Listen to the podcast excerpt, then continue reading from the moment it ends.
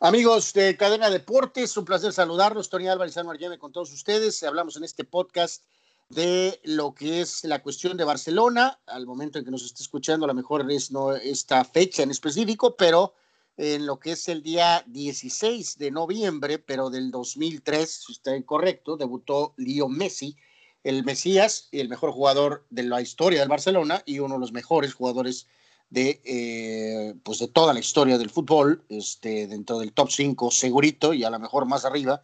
Este, entonces, obviamente, pues el Mesías Tony pues no entra en esta ecuación, obviamente él es el número uno, eh, pero vamos a platicar un poquito acerca de eh, grandes jugadores que han pasado por este equipo histórico, pero un equipo histórico que los millennials, Tony, no recuerdan en el sentido de que fue un equipo sufridón por muchos años, ¿no? Que eh, tenía derrotas muy dolorosas por ahí en el ámbito europeo, siempre a la sombra del Madrid en la liga, siempre atrás, opacado por lo que es el Madrid de Di Stefano y aquellas rachas de copas.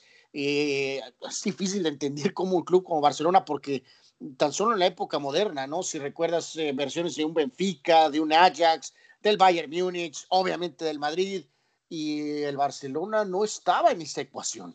A lo mejor, insisto, a los millennials actuales les es difícil de concebir esto, pero el Barca gana, este, digo, no me malinterprete, soy yo 100% Madrid, obviamente, pero en este sentido se nota, se nota. Este, eh, obviamente, eso no significa que el Barcelona no es uno de los equipos más importantes, obviamente, de la historia. Simplemente son hechos. Eh, que un equipo como el Barcelona ganara su primera UEFA Champions League en la temporada del 92 es como que difícil de comprender, ¿no?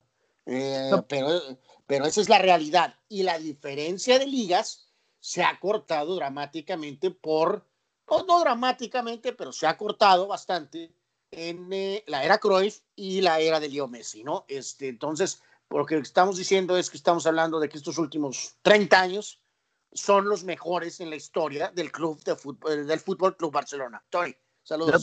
Totalmente, Ernesto, con mucho gusto a todos los que nos escuchan, totalmente. O sea, eh, sí es muy curioso cómo en otras ligas, y lo hemos platicado en ocasiones en nuestro fútbol, eh, la grandeza de un equipo, la grandeza de un equipo, si es de los importantes, si es de los que están ahí arriba, pero sí es muy, muy, muy puntual esto del Barcelona porque cuando su servilleta veía, al, bueno, me tocó un pedazo todavía de lo de Kluivert, pero cuando estaba ahí Overmars, eh, que, era pues, un equipo interesante. Pues interesante, pero era un equipo Sox. exactamente. Para equipo de principios de los 2000 eh, Sin nada que ver.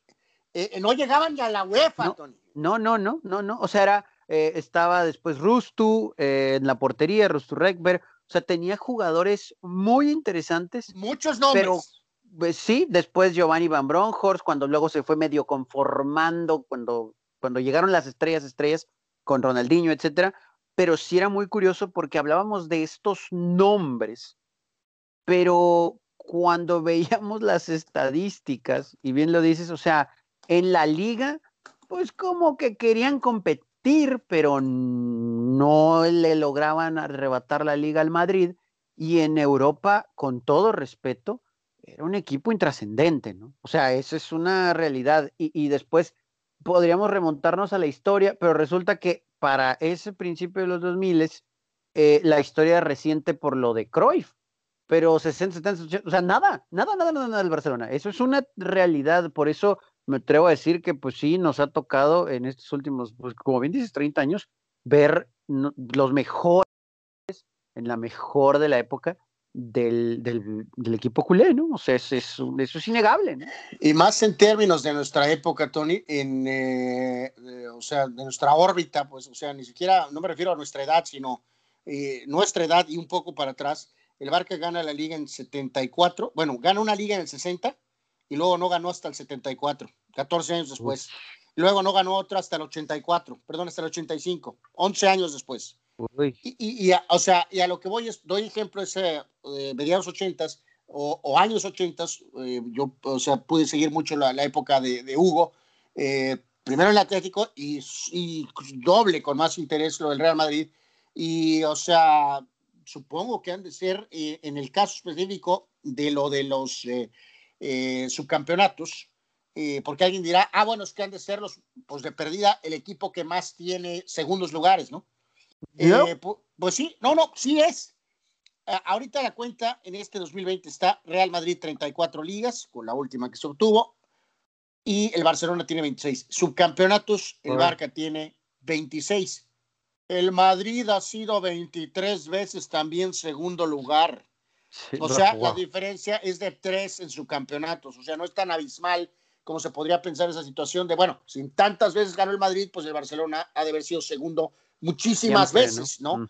Eh, pues sí, sí es el que más, pero no es una diferencia tan, dispareja con el mismo Madrid. Bueno, a lo que vamos con eso, Tony, leo aquí algunos comentarios. Eh, obviamente podríamos durar tres horas hablando de la historia del Barca. Aquí no, más que nada era un ejercicio un poquito por lo de, lo de Messi y en este caso dar paso un poco a algunos de sus comentarios a esta opción de mejores jugadores que no sean Messi, eh, sin tomar en cuenta a lo mejor algunos nombres rutilantes. Yo me acuerdo mucho en los ochentas, en esa etapa de Hugo, Tony, amigos, eh, estaba Alessanco como de gran defensa, estaba Schuster y Maradona juntos y de todas maneras tampoco alcanzó. Y Ronaldo, cuando tuvo su gran temporada con el Barca, cuando llegó y jugó un año antes de irse al Inter, pues la rompieron y todo, ¿no? Si recuerdo correcto, creo que sí, terminaron segundos, ¿no? A pesar de que Ronaldo puso una temporada increíble. Romario duró básicamente un año y después un año y medio, porque ya después de la temporada del Mundial, recuerden, se volvió loco y se quería regresar a bailar en las playas en Copacabana, ¿no?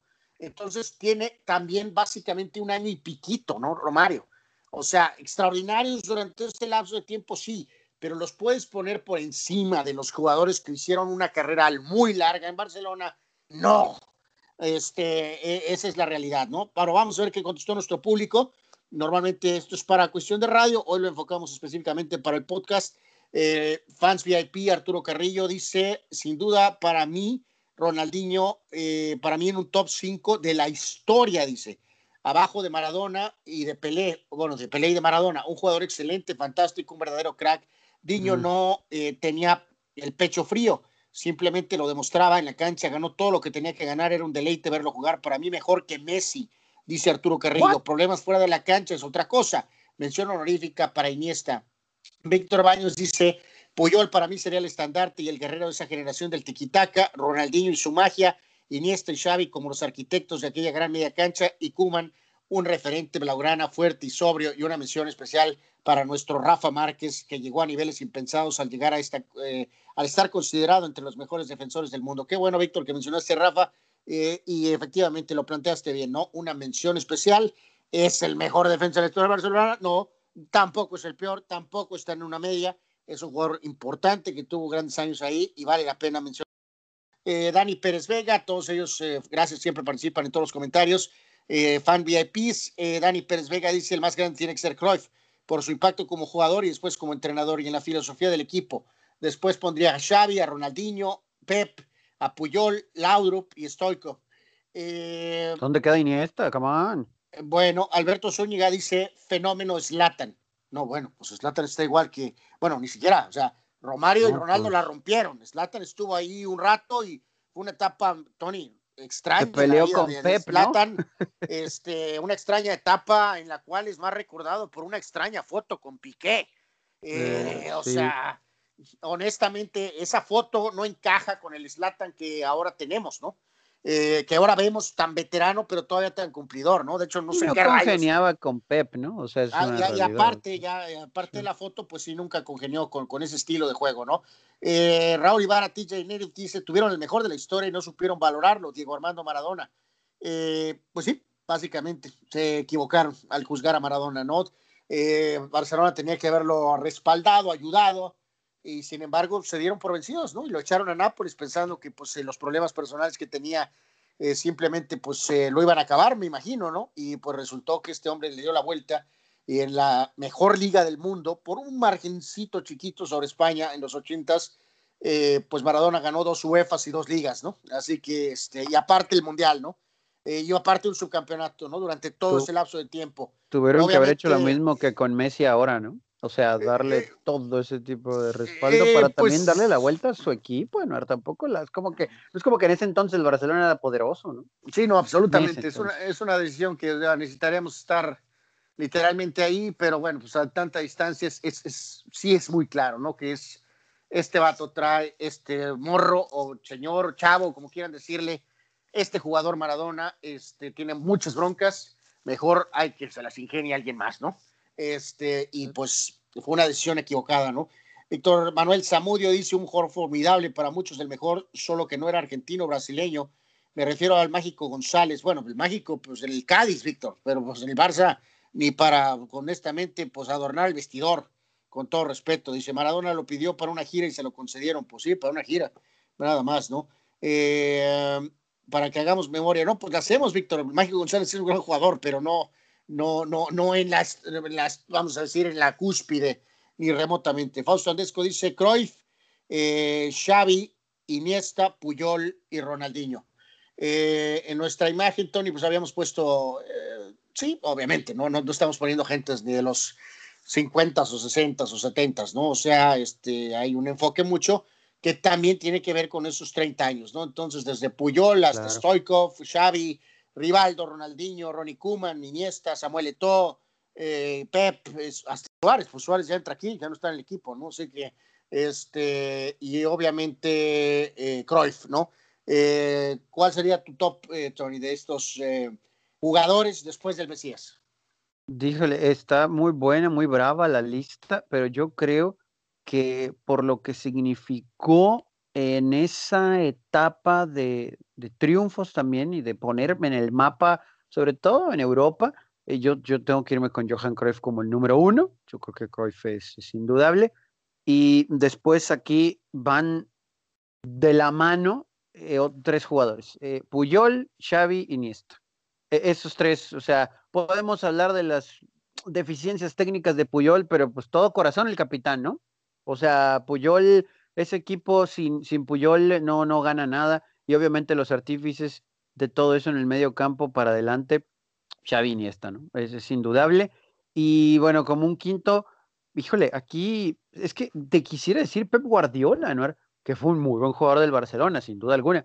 Pero también, eh, eh, ¿cómo le fue, no? En general, a los equipos de Pep, como futbolista, ¿no? Como director técnico, pues, pues no fue como que tampoco súper exitoso, ¿no? O sea, sí cumplidor, claro, un estandarte, etcétera, pero no podemos decir que presume muchas copas, ¿no? Eh, entonces, eh, voy a, yo creo que voy a poner Luis Suárez en el número 5 de, este top que tengo. Voy con Cruyff 1, eh, Puyol, Iniesta y, y Xavi, acomódelos como guste. Y en quinto lugar me voy a ir con Luis Suárez, porque también eh, tanto hablamos de Messi, tanto hablamos de Messi, pero Messi sin Luis Suárez, ¿cómo, cómo, cómo le iba? Eh, no, pues, inclusive hasta Neymar podría estar considerado es que Suárez es eh, básicamente el tercer mejor anotador en la historia del Barcelona, ¿no? Eh, si estamos en lo, en, lo, en lo, correcto, ¿no? O sea, este, eh, digo, es muy reciente esto de que acaba de ir al Atlético y de hecho hasta le acaba de dar COVID con su selección, este, pero es un histórico Suárez, sin duda alguna sí logró tiempo, este, tendrá más, este, eh, más reconocimientos, ¿no? Este, pero al final sí pontó una carrera casi 200 goles, este, 100, 198, ¿no? Messi tiene 640 y el caso particular de un hombre más atrás, eh, César Rodríguez metió 230 y Suárez metió 198 goles, ¿no? 198 goles es un montón de goles este, para, para Suárez, ¿no? Este, yo voy a, aquí a Tony a decir que eh, no, no reflejado por copas, eh, pero por lo que ahorita uno de nuestros mismos radioescuchas decía en cuanto a filosofía, estilo, eh, giro de la historia de la franquicia. Eh, ok, voy a ir con Cruyff. No creo que Cruyff, en cuanto a números, tiene la carrera que alcanzaron a, a obviamente poner al final Iniesta y Xavi. Pero eh, se le tiene que respetar, ¿no? Este, por, porque sí representó un, un parteaguas para, para el Barcelona, eh, su estilo, y obviamente de alguna manera tiene que tener una influencia después su, su aporte como, como director técnico, ¿no? Eh, pero esta encuesta es no quiénes son, sino quiénes son mm, los favoritos, ¿no? Y en este caso yo, la verdad, me inclino más por un par de jugadores del equipo de Cruyff como mis favoritos por encima del equipo de el Tiquitaca. Eh, o sea, yo pondría Messi, eh, club aparte, eh, residencia y todo. Mm, Cruyff tiene su bungalow.